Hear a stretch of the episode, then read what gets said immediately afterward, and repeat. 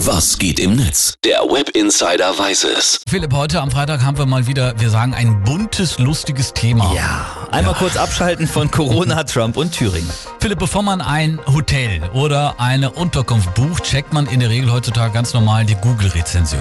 Ja, stimmt. Ja, da kann man klar. sich ja auch schon mal so einen kleinen Überblick verschaffen. Bei Google gibt es aber auch Bewertungen für Unterkünfte in Anführungsstrichen, in die man nicht unbedingt freiwillig geht. Manchmal ist da ein Besuch aber eben unvermeidbar. Ja, die Rede ist von Gefängnissen. Richtig. Ja, und äh, da kann man auch bei Google bewerten. und das machen auch echt viele Ja, Leute. die machen sich da tatsächlich Spaß draus. Die Rezensionen sind meist klar, nicht ernst gemeint. Kann aber zum Teil unheimlich lustig sein. Philipp, was hast du da für uns gefunden?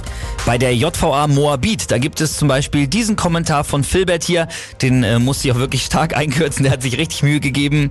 Wer Urlaub am ehrlichen, pulsierenden Herzen Berli- Berlins machen will, der ist hier richtig. Inmitten des Szenestadtteils Moabit gelegen, zeichnet sich diese Unterkunft vor allem durch die hohe Fluktuation aus.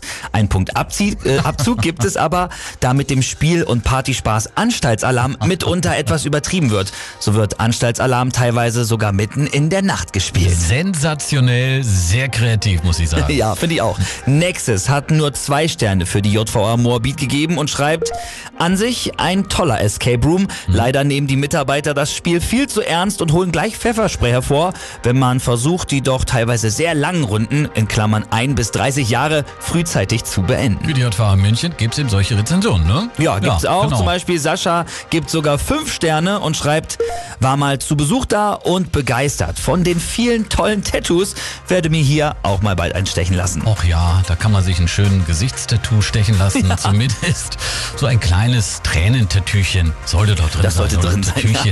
Ja. Äh, Simon hat nur zwei Sterne gegeben Och. und hier kommt seine Rezension. Leider wird beim Essen auf Kundenwünsche gar nicht eingegangen. Außerdem recht unflexibel mit den Frühstückszeiten. Man muss pünktlich sein, ansonsten bekommt man nichts mehr.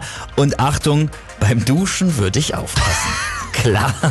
Das sind Bilder. Also bei den Google-Bewertungen von Gefängnissen machen sich viele User einen äh, lustigen Scherz. Vielen Dank, Philipp, dass du uns wieder eine neue verrückte Ecke im World Wide Web gezeigt hast. Jo, gerne.